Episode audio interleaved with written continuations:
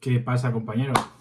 Nada, otra vez por aquí. Vamos con un vídeo que ya llevaba tiempo pendiente hacerle, editarle y tenerle y todo. Y la verdad es que vamos a al lío con él. Es de la marca Husqvarna, el modelo MC6, el 5 y el 4, pero son inferiores. Y nada, quédate ahí. Voy a desglosártelo porque tiene super novedades en el cuadro, bastante, bastante interesantes para lo que haya hoy en día. Y bueno, aunque el precio es un poquito alto, o alto, pero bueno, quédate ahí y vamos a verlo. Vamos a ver, vamos a empezar por la Husqvarna MC6 cuadro de carbono para este 2022 que la verdad es que está brutal.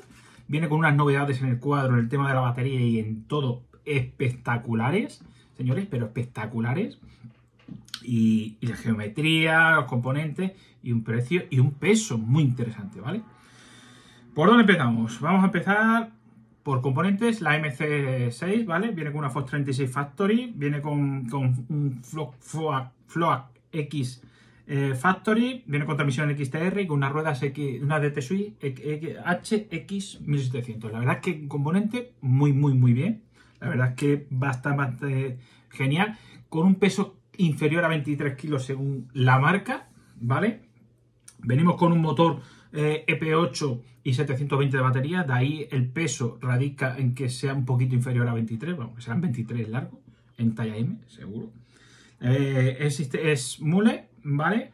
Eh, y tiene cositas súper interesantes, aunque los modelos M5 y, M4 son, un poquito inferiores, porque el M5 viene con una Fox 36 Performance, un Fox Float DPS y unos frenos MT420 con una transmisión XT y la 4 que es la más económica, la MC4, ¿vale? es una RSOC 35 Volt y, un amortiguador de luz, una amargura MT5, la verdad es que bueno, la verdad es que la cosa ha estado, ha estado bastante genial ahí. Vamos a verla, vamos a desglosar las cosas interesantes que tiene el cuadro, la geometría que tiene y los precios y tal peso, precio, componentes y tal, está muy, muy, pero que muy, muy bien, ¿eh? La verdad. La geometría es también súper interesante. Eh, al ser mule, ojo, en talla S es 27 y medio, no es, no es mule, completamente 27, 27 y medio, pero bueno. Vamos con la geometría y luego digo las novedades que tiene el cuadro, que la verdad es que está súper interesante porque yo creo que es alguien que ha pensado alguien que ha pensado, de verdad. Bueno, y luego la estética a mí, la verdad es que la vi en persona, la vi en el festival y en, directo, me parece brutal. Me parece una bici, una bike brutal, bonita, sistema de suspensión muy, eh, de los dragones que absorben bastante bien, te van a hacer bastante juguetear subidas y en bajadas. Y vamos con la Geo. La Geo en talla M, ¿vale? Una vaina, 44,5, 445. La verdad es que para 29 por debajo de, 450, siempre he dicho que están bastante, bastante bien, ¿vale? Ángulo de dirección, 65,5. Bien, bien. La verdad es que bastante, bastante bien. Para tener 150 adelante y 150 de atrás, una, una Dora exploradora de las buenas, ¿vale? Eh, ángulo de sillín, 77. Bien, muy bien. La verdad es que bastante bien. Te posiciona bastante eh, centrado en la bici y sobre, sobre el eje de pedaleo y la verdad es que a la hora de zonas técnicas pues te va a hacer que pedale bastante bien. Un RIS de 450, perfecto.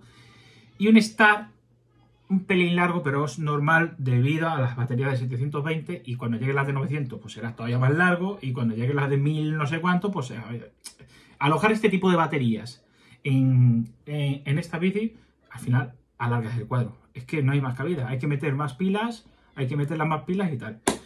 Y la verdad es que por todo lo demás, el stand over, el over stand o stand over, la altura del cuadro, coño.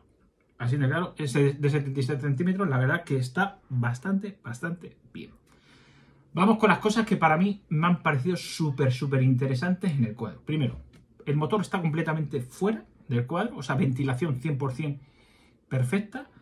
Hay que tener un pelín cuidado con esto, con el tema de humedades y agua, porque los conectores, aunque si mano los tienes, el EP8 los tiene bien tapaditos, vienen, son bien herméticos, son las cosas ahí hay que tener un pelín de más de cuidado en ese tema. Está inclinado, o inclinado, como lo queréis llamar, está en un ángulo de unos 30 grados aproximadamente, unos 45-30 grados, y al final eh, lo interesante de esto es no, no la inclinación del motor, sino dónde va la batería y cómo va la batería yo pensaba que otra más que la ha metido en el tubo de, de, la bici y ahí se han olvidado. No, aquí la gente ha pensado.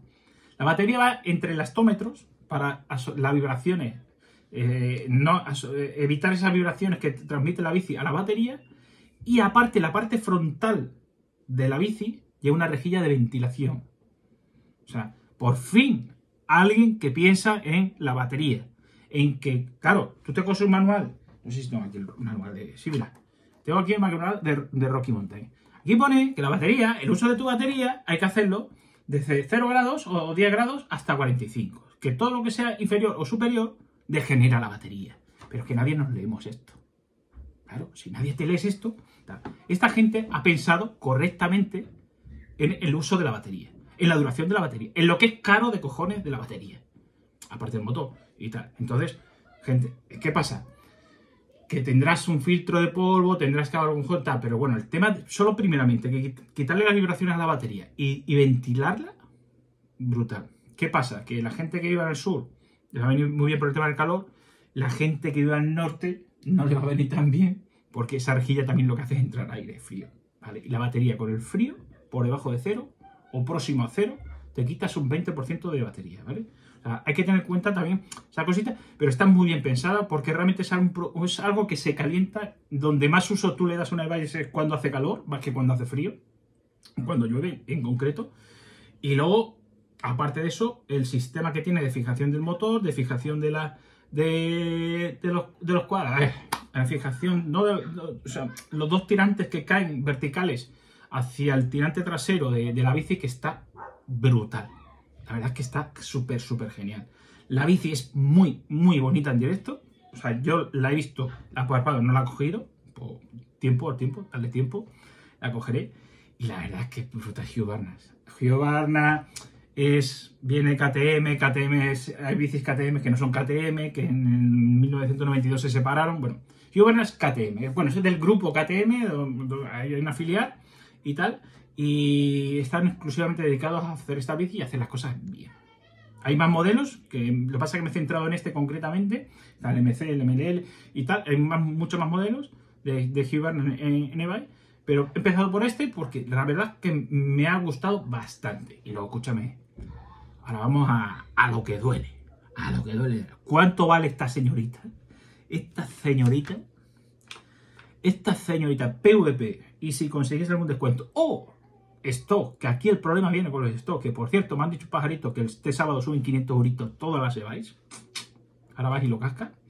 Y estamos a 6 de octubre, pues nada, el 7 de octubre, os digo, perdón, el 8 de octubre, pues por ahí unos 500 euros más a las lleváis. Ahora, toma por culo. Si ya eran caras, toma más caras todavía.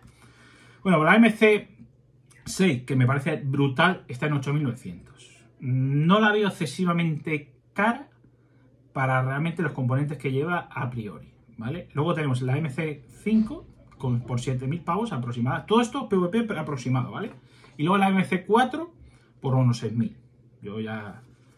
Sabéis que mi top está en 7,5. Yo todo lo que pasa de 7,5 me parece desorbitado completamente, pero en, en todos los aspectos. Yo creo que con 7,5, 7.500 pavos una bici, me parece Mm, carísima. Pero bueno, si te lo puedes permitir y gastártelo, bien. Que te sobran los billetes, te se van cayendo de los bolsillos como, y tal, pues cómprate la que te dé la gana. Evidentemente, si te, das, puedes permitir ese capricho, perfecto. Yo no me puedo permitir en bici de más de 7500, porque aparte, como veis, tengo más de una. No solo tengo una, sino tengo varias. Y más que tendré, y más que se irán, más que vendrán, más que volverán, etcétera, etcétera, etcétera, que verán proyectos y tal. Pues nada, señores, aquí vamos con Hibana. Eh, la MC6, carbono, fibra de carbono, por cierto, no lo he dicho, perdona, 4 fibra de carbono y un peso inferior a 23 kilitos en talla M, señores. O sea, y 720 batería, motor EP8, con 85 Newton. Y en 8000, bueno, es que son 9, cacho, es que 8900 más 100 euros son 9000 pavos. Es que por 9000 pavos, es que hay maravillas. Es que ya, no sé, se me ocurre así, así a simple vista y la marca, por ejemplo, con Way o, Radon o, cualquier otra marca un poco alemana, así un poco curiosa, la verdad es que, que por 5.000 pavos consigues algo 5.000, 5.500, consigues algo muy, muy bueno. Vale, que no tiene el tratamiento casino, que no tiene el doradito, que no te ponen ese doradito, que no te ponen esa historia. Bien, tío, pero es que... 10.000 pavos, tío. 9.000, 7.500, 8.000. Tío, ¿dónde vamos? ¿Dónde vamos, tío? Que viene una crisis, que viene una crisis a cuesta. Encima no hay esto. Te la dan cuando sabe Dios cuándo te la dan. Etcétera, etcétera, etcétera. Y encima ahora llegan, les les estos huevos, con perdón de la expresión, y es que me igual, lo, te, tengo que decir, y dentro de tres días te suben 500 pavos a la bici. 500 pavos. Que lo que llevamos de año, no sé si os habéis dado cuenta, pero han subido cuatro veces las, las Si se han subido cuatro veces a 500 pavos cada vez que suben las e son 2.000 pavazos más de lo que es una e De lo que costaba a principio de enero a lo que cuesta a finales del 2022. O mediados de casi finales, o ya estamos en casi en octubre, en mediados de octubre, etcétera, etcétera. Entonces, señores, una o esto explota por algún lado, o, no hay dinero que soporte todo esto. No lo sé. Pues nada, señores, no quiero hacer este vídeo excesivamente largo. Quería que vierais la geometría, el comportamiento de esta bici. Esta bici es una exploradora de esta brutal. De esta es la que te vale para todo. O sea, el recorrido 150-150 me parece que entra en todos los conceptos. Aunque es una trail, no es una endurera, pero te aseguro que con 150 te puedes meter en fregados de, enduro no muy radicales, o no debes. A ver, si eres muy radical, lógicamente no compres una trail. Si eres endurero, endurero, vete mínimo a 160 recorrido, mínimo a 160 y lo ideal sería 180. Entre 180 y 160.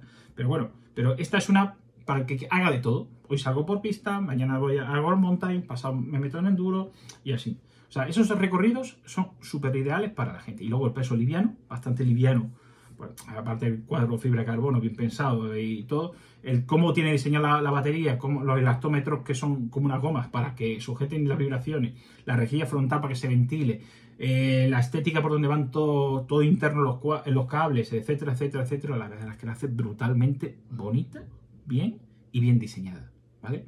Aquí te das de cuenta de las cosas cuando realmente están bien trabajadas o mal trabajadas. Ahí lo dejo, no digo más. Hola señores, nos vemos por aquí. Eh, seguiremos con más vídeos, llegarán más interesantes. Eh, quiero, si no se me cuadra el tiempo del trabajo y me deja, probaré la, la, la Trek Lite, la X. Y probaremos cositas interesantes. Vendrán muchas cosas interesantes, vendrán accesorios para la bici, vendrá un complemento brutal para lo que es nuestra vida y nuestras diversiones. Habrá rutas y tendremos más cosas. Ya estamos arrancando, digamos, la siguiente temporada porque el parón del verano, el trabajo, aunque ahora mi trabajo personal me está haciendo viajar un montón, pero ya veréis algún día que no estoy en este entorno, estaré en otro. Pero bueno, vamos a disfrutarla, señores. Nos vemos por aquí y como siempre, un placer. Y a dar pedales, ¿eh? Coño, que antes llegue el frío y el agua. Nada, un saludo. Nos vemos pronto. Chao, chao.